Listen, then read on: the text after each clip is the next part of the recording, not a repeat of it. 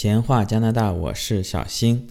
上一期咱们请到了在温哥华的老罗，跟咱们聊一聊在加拿大的最西边的一个省啊，BC 省温哥华那边这次新冠疫情的一些情况。那么就有很多听友给小新评论啊，或者发来私信说老罗讲的挺好，能不能请他聊一聊在温哥华的工作、学习跟生活？因为咱们很多华人朋友，不管是移民、留学还是旅游，很多都把这个目的地选在了那边。因为小新离得比较远嘛，对那边情况介绍也相对比较少。这不，咱们有了老罗，就让他再多聊聊啊。那我就又跟老罗又联系了一下啊，咱们也非常荣幸再次请到他，跟咱们聊一聊那边的情况。老罗你好，哎，大家好，大家好，哎，小新好，你好，你好，你好，你好，哎，很高兴又跟你通电话了，真的不太好意思，又麻烦你，因为我知道你在这个温哥华这边，没事没事，工作啊、生活各方面也比较忙吧。说咱们这个移民以后加拿大是好山好水好无聊，其实是我是每天忙不过来呀。每次你看跟老罗凑时间，尤其又有时差，凑时间录个音也不容易。跟老罗也聊了几次，比较熟，咱们不耽误时间，因为上次呢，咱们聊了以后，很多听友啊。就觉得温哥华听下来啊，确的确实是咱们华人选择比较多啊，相对来说是加拿大比较适合咱们华人的一个地方。因为老罗在这边也生活了一段时间，也也想请你更深入的介绍一下这边的工作、学习和生活。我我就开门见山，那个老罗，你是什么时候来加拿大的？我一八年过来的，一八年，一八年，那也有啊年初嘛。两年两年多了啊，一八年年初那就将将近三年了啊。咱们这个二零二零年过得非常快，快了，快了，对，快了，对，你看一眨眼都马上还有两个月就翻脸了嘛。对你第一站就是来的温哥华吗？对的。对的，第一站就直接落地的温哥华。当时没有考虑过这个其他城市，还说移民之前也是做了一个比较深入的考察跟分析。其实移民之前倒没有做过特别大的什么调查或者怎么样，因为原来去美国去的次数比较多，就相对来说西海岸比东海岸自己要更了解一些，然后所以说就来到西海岸这边吧。然后但是过来以后呢，也去那边去转了一圈。就什么多伦多啊，什么哈利法克斯啊，都去转过一圈。转过一圈呢，每个地方都有每个地方的好处，然后当然每个地方也有每个地方的不好的地方，包括温哥华也有啊。但最终呢，因为还是考虑到自己的家庭还有工作等等一些因素嘛，然后最终还是就决定还是待在温哥华。对，因为我跟老罗年纪可能差不多吧，因为到我们这个年龄，可能对差不多。你说哪个国家或者哪个城市好与不好，这个比较 too young too simple 的一个问题了。对，对我们来说，只有适合跟不适合，没有好跟不好，都有好的和不好的。但是选择你的需求，你刚才也说过，就是从工作的角度，可能温哥华更适合你，包括你的家庭。那您方便透露一下，就是。包括国内，您是从事哪一行业？到加拿大以后，您是不是干了老本行？嗯，其实到了温哥华以后，从事的工作跟我在国内，嗯嗯，行业是一样的，因为我在国内从事的也是金融行业。哦，金融行业。我在这边也是从对，也是从事的金融行业。对，只是说可能具体的 position 那个不一样，啊，就同等于呃从零开始嘛。我因为我觉得每个来加拿大的。从华人过来一开始，其实真的就要从零开始，因为这样的话才能更好，也更快的才能融入进来。这是我自己的亲身体会吧。当然，我也问过一些朋友，其实他们做法也都差不多，都是从零开始嘛。就是这样，你融入进来也比较快，你也会更快的去找到适合自己或者适合整个家庭的城市，对吧？因为我也知道有一些朋友他们会到什么卡尔加里去啊，去多伦多。当时，呃，当然，当然，他们自己就觉得那些地方肯定也有比温哥华好的地方，这个，这个是肯定的，对吧？嗯，呃，但是呢，因为，呃，虽然说金融行业在温哥华不是属于它特别厉害的，呃，就这么说，换句话说，温哥华不是加拿大的金融中心。金融中心还是在多伦多，但是因为我觉得在这边从事了这么久的金融工作呢，还是跟国内有很多可以拿出来做一定的比较啊，或者不能说比较吧，就是因为毕竟国情不一样，我觉得这个是首要的，对吧？对。然后还有就是你面对面的人不一样，呃，这个也是比较重要的，对吧？嗯。因为毕竟在国内搞金融行业的，呃，压力也蛮大。啊，当然这边的压力也不小哦。但是呢，在加拿大跟国内比起，相对来说，呃，会把工作和生活分得比较开一些。嗯，呃，我觉得这个这这是一个当时也是比较吸引我的地方。刚才您说了，您是从事金融行业，从行业上来讲是没有换的，从具体职位上来讲呢，可能是有了一个变化。那么从您这边来说，呃，您从国内到加拿大，同样从事金融行业，这个你到这边有没有经历一个重新学习、重新考证的过程呢？还是说到这边直接就上手了？都有一个过程，也是有重新去考牌。然后做这些事情，对，呃，因为这个毕竟体制不一样。举个简单例子，在工作中用的软件都不太一样。嗯，然后因为金融、财务这相关的软件，在国内就是比较什么金蝶之类的吧。但是这边的软件就跟国内用不太一样了，所以说还是有一个熟悉的过程啊。嗯，那就是方便透露一下，就是您当时您这个第一份工作就是怎么就过来以后，您是先移民后找工作，还是先找工作？就是当时是。这个第一份工作应该说是非常幸运，包括我，我们很多身边华人朋友可能不光是换了职位，整个行业都换掉了。包括小新现在成为了一个出租车司机，那个 就是我觉得您还是大的行业没换，还是比较幸运。您您当时就怎么就是找到就这份工作呢？其实说实话，还是因为呃走的雇主担保吧，应该还是这种方式来过来的。我相信在国内也有很多朋友，包括他们都。稍微有点耳闻啊，所以说我还是通过雇主担保的形式的方的方式过来的。当然，后来开始参加工作以后呢，跟同事还有跟老板啊，当然还有这些人际关系，就自己学会去处理了。处理好了以后，其实上手还是蛮快的。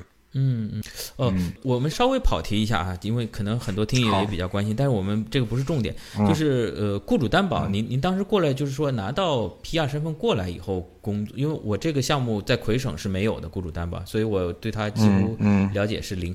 那个您是拿到 PR 过来工作呢，还是说先工作满一定时间再去申请 PR 呢？这个其实 BC 的雇主担保呢，它是属于应该是叫边工作的时候就边等待 PR 吧。边等待 PR。其实我觉得这样说比较准确，对，应该是你你是先拿工签的，对，然后其实你先入职先工作，工作一段时间你的 PR 就会下来，这种理解是正确的。嗯。嗯，我们说回来，就是说，呃，同样金融行业，这个我相信今天不请老罗来谈，我们很多听友在国内就是凭空想象一下，也知道这个加拿大的压力肯定是要比国内小一些，小一些，这个是实话。国内呃，包括软件啊，各方面可能都是九九六，你你这边呢？九九六。边？六九，这边。这边 六九有可能，但是他是这样的，因为在每个行业，包括每家公司，可能他们的工作时间都不太一致吧。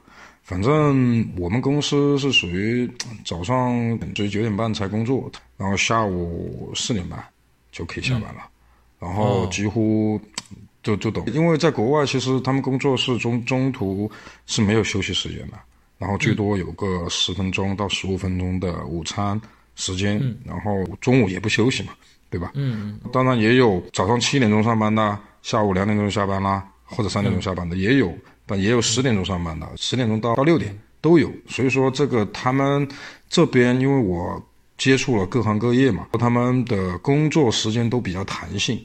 嗯，相对比较人性化一点，嗯，就说没有刚刚小新说的九九六这种还是比较少，不是没有还是比较少，八个小时左右比较弹性，对，早来就早走，晚来晚走，对。哎，你刚才说到一个，其实我我也觉得挺有意思，我不知道咱们听友很多有没有发现。这个很多老外他其实不像咱们中国人啊，讲究一日三餐啊。嗯。那现在很多年轻人，嗯，包括我在上大学的时候，可能有时候早饭啊，嗯，比较敷衍。嗯。但是正常来说啊，我们一日三餐啊，早饭吃得好，中午吃得饱，晚上吃得少。对啊。当然吃的少，我我现在也很难做到。但是我发现很多老外他中午他是不怎么吃的。呃。对啊。我在国内的时候就是在德企嘛，就是有德国过来的老外他。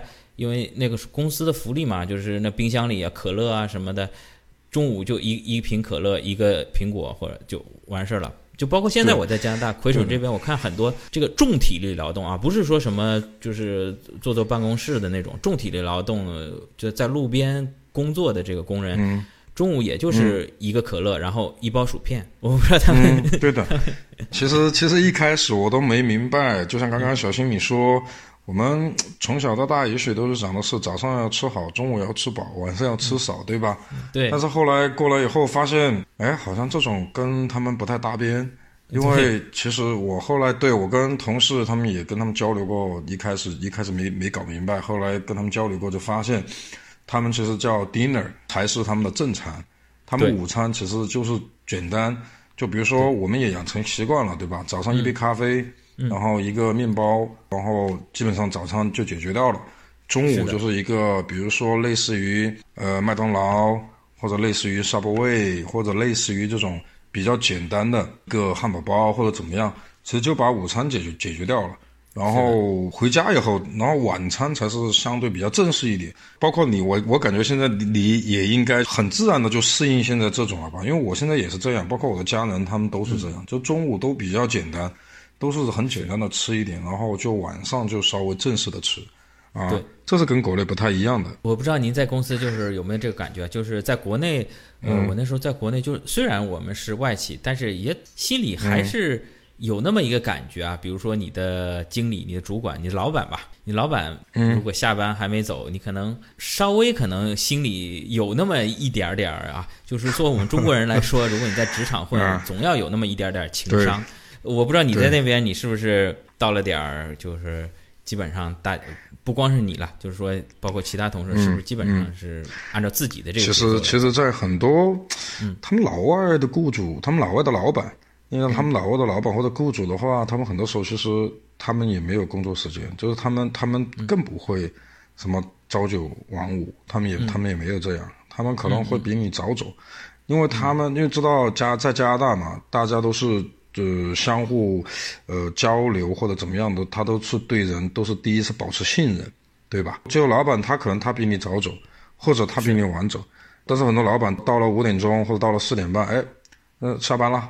啊，然后他会过来，哎，今天下班了啊，有事这这事情做完了吗？哎，OK，做完了啊，那就好，啊，他们也没有就是说强制去加班或者怎么样，但是毕竟不管做哪个行业，那自己该做的事情或者自己有个 schedule 该去完成的东西，肯定要在某一个时间节点要去把它完成，哦，那就看自己，对吧？你可能效率高一些的听友或者怎么样，他们可能会更快一些，哦，可能他一天的工作他会把。啊，六个小时或者七个小时的工作量，他可能大概四五个小时就完成了。那这种的话，你到点下班，我觉得也没什么问题，对吧？是的。当然，你可能工作量的确太大了，你一天完不成，那么适当的加一些班，我觉得也没什么问题。但是不会出现刚刚小新你说的那种，老板不走，然后你也不好意思走，然后也不知道干个什么，怎么样？我觉得至少这种情况还是没有出现过。因为小新可能从国内出来也是有五年多了，五年五年多六年了，所以可能现在咱们很多听友说，现在国内啊已经不是这样了啊。小新，你那个时候，你你你这个已经是中年油腻了，还还也也许现在年轻人没有像我们那时候那么就是在乎老板的眼光了，就是对对对，这个他们毕竟有代沟嘛，对吧？说起来，呃，他那时候还听过一个段子吧。就是说那时候说这个全世界可能福利最好的可能，加拿大可能还排不上，可能是北欧那边的啊。有朋友在那边工作，就是每天都是准点下班，比如说五五点或者四点半下，每天都准点下班。后来连续两个礼拜，他们这个 HR 人事找他谈话了，说，说比如说小王啊，小王你这样不行啊，每天都准点下班，这个给其他同事压力很大呀。因为其他同事都早走的，你每天准点。这个不知道咱们听友有没有在在那边或者国内在这个北欧的公司工作啊，或者说是现在人移民到那边啊，工作在那边啊，也也欢迎做客闲话加拿大，跟小新聊一聊啊，分享那边的生活。说回来，老罗，一般像你说的，就是在工作时间上，并没有像国内就是卡的那么死啊，等于是以结果导向，你把你的。做好了，那你就 OK 了，对吧？老板不会说规定你的时间，呃，那下班了以后呢？就是说，比如说老板四点钟、五点钟走了，会不会像国内以搞团建的名义，这个，呃，一个是说老板说，哎，咱们每经常的会一周里面就一起吃个饭啊，其实陪老板吃饭也是挺累的一个事，呃，另外会不会有那种就是非常勤奋的老板，就是即便他虽然四五点钟回到家了，但是可能晚上十点钟给你发一邮件，给给你打一电话，跟你要什么东西，有没有这种情况？我的老板啊，没干过这个事儿，他发过邮件。但是都不是当时要什么东西，让我第二天早上上班的时候准备个啥，反正准备个什么文件，嗯，然后也没有说让我当时去做什么事情，呃，反正在公司里边，老板周末找不到人，我找不到人，对，然后也从来不回我 信息，他也不会找你，对，他也他也不会找我。然后刚刚小新你说，其实就是那个正常的，就是团建呀，这样，其实，在加拿大还是蛮还是很流行的。因为在 B C 这边，对，因为 B C 这边天气从差不多四月份到十月份都比较适合户外的活动嘛。当然今年除外啊，今年疫情除外啊。嗯哼。然后，疫情来了嘛，更加要户外了，这户内就停了嘛。对对，然后差不多两三周，一般大家都会集体出去搞个什么 barbecue 啊，然后简单的去喝个咖啡啊，就大家其实，因为毕竟你知道。这个跟国内还是蛮区别，还是蛮大的。因为像刚刚你说的一样，可能陪领导喝个酒、吃个饭，可能还有有点压力。但这边其实，在出去参加什么 barbecue 的时候，大家都不会谈工作的。大家聊天都聊的是一些，哎，最近 CBC 六是讲了一些什么事情啊？好，大家都是讲的这些新闻啊，或者是大家比较感兴趣的户外运动啊，因为知道他们都。老外 B C 的老外特别喜欢户外嘛，对吧？冬天喜欢滑雪，夏天喜欢划船，喜欢开个游艇，等等之类的。嗯。然后所以说他们更会，包括我们老板，他他经常也是差不多从五五月份到九月份吧，差不多每隔两周左右或者三周，然后他会找个礼拜五的下午，然后大家一起去一个公园搞个 barbecue，氛围很轻松，很轻松，也没有什么附带什么的压力。然后我觉得。他这种事情是也是属于增加增进相互同事之间的一种关系嘛，也不用什么非得一杯干。干多久？我觉得，呃，对不对？也至少至少我没遇到过。国外嘛，也都自己开车，这个也慎重。嗯，对的。尤其是加拿大现在不出台法律，这个如果如果咱们还不是加拿大公民，只是永居的话，这个万一酒驾出什么事儿，对这个很危险。努力你的 PR 努力来的 PR 就没了。像这种类型的聚会，会带这个老婆孩子吗？呃，一般很少，很少啊，很少，除非周末。除非周末的那种公司活动，他会如果要带家案的话，一般他们都会比较正式的通知，就不会口头说，哎，我们明天去干嘛干嘛。一般都会，呃，发个邮件正式通知，哎，我们周末在哪个哪个地方有个什么活动，你们来参加吗？然后要参加的话，就要回个邮件回去。也有，但是比较少，比较少。毕竟老外的公司，他们工作和生活那个分割线是非常明确的。就他们不会把工作带到生活里边去，也也不会把生活带到工作里边去。对对对，就是说，工作跟生活是有有比较明显的界限，对对吧？对，特别特别像这个，这里没有别的意思啊，就是老外他们可能可能有的是单身主义，或者是可能是呃同性啊这种的，所以可能也没有必要就是把另一半都牵扯到这个一半工作氛围的这个聚会当中吧。因为虽然说这个聚会完全。不涉及工作的内容，但是毕竟这些人还是公司里的人，对，所以说一般一般他们带要要求，就是也不叫要求嘛，就是要带家属或者带小孩参加的话，一般都不是属于自己公司搞的小型的聚会，都是属于参加某一个活动，然后他会询问你愿意带带你家人一起参加嘛，然后当然我们来到这边也很喜欢去参加这些公开的一些活动嘛，对吧？就是在什么 Stanley Park 啊搞的一些活动。那肯定有时间的话，肯定会带家人去的。也就是说，除了在公司的时间以外，在非工作时间基本上都是自由支配的。可以这样说吧，我们整个春季或者春夏秋三个季节的时候，基本上周末都会约上朋友，开着车，然后到户外的公园或者去湖边儿，然后去搞个小型的 barbecue。因为大家都知道，在这边烤个肉之类的呀，买个炉子烤个肉是很简单的事情嘛，对吧？然后，然后要不就是在家里边种种花，修剪一下草坪，反正干干这些事情，我觉得其实蛮好。就是非工作时间，主要其实还是就跟朋友一起聊聊天，然后跟朋友一起，呃，一起出去玩一玩。然后就把工作就放一边嘛，工作就主要是礼拜一到礼拜五嘛，然后包括平时下班以后，其实在加拿大工作，你有很多的时间可以去跟小孩在一起，跟家人在一起。所以说这方面的话，可能对于家庭来说也会更好。当然每个家庭的情况不一样，这个这也不是一个绝对的话，啊，只是说我个人的感受是觉得这样可能在家庭里边氛围会更好，因为毕竟跟小孩在一起的时间会更多。其他的还好。当然，如果听友他们想过来，想去认识很多老外，跟他们周末一起出去玩，其实都没问题的。是因为加拿大的人他们是很 friendly，然后他们也很乐意跟不同的朋友、新朋友一起到某一个公园啊，或者约着骑个自行车啊等等，他们是都很乐意的，还是挺让人向往的啊。这个 当然，这个东西，呃，小新开篇也讲了，这个无所谓好跟不好啊，这个只有适合适合与不适合。如果如果就是比较年轻呢，你说九九六好吗？他至少还是个有个工作，对吧？人家这个 BBA。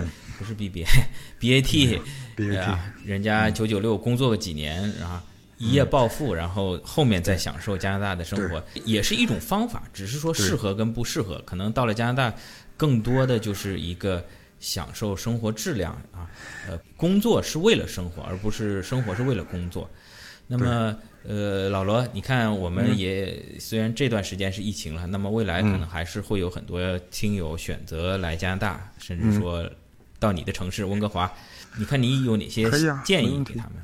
嗯，其实新登录的那个朋友，我觉得有几条比较好的建议。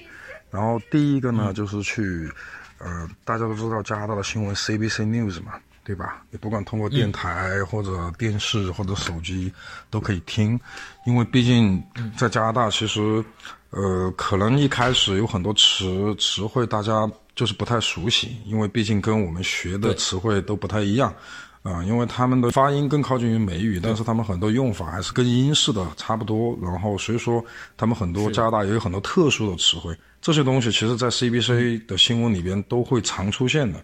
所以说，呃，听友可能或者包括我自己一开始语言其实可能听力。也不是说不好，但是可能他们说的话一些比较特殊的词汇，因为不常用，所以说一开始也理解不了。但是多去听听新闻，多看看新闻，然后这样对语言的帮助，其实我个人觉得提升的很快。然后第二个呢，在公司或者是在生活中间的话，有条件的可以更多的去跟老外聊天。其实不要怕，其实真的不要怕。嗯，然后因为我我有个朋友，他其实英英文非常不好，但是他胆子特别大，他不管别人老外听不听得懂，他都可以去跟他聊，因为毕竟你是。你嘴上说不出来，你还有肢体语言嘛，对不对？因为这个毕竟一个语境的环境下，在英语的语境的环境下，你想就提高自己的英文能力，其实还是很容易的，呃，这个是我觉得很好的地方。当然，毕竟温哥华是一个比较。呃，整个不是温哥华的问题，整个加拿大都是一个比较多种族的融合的地方嘛。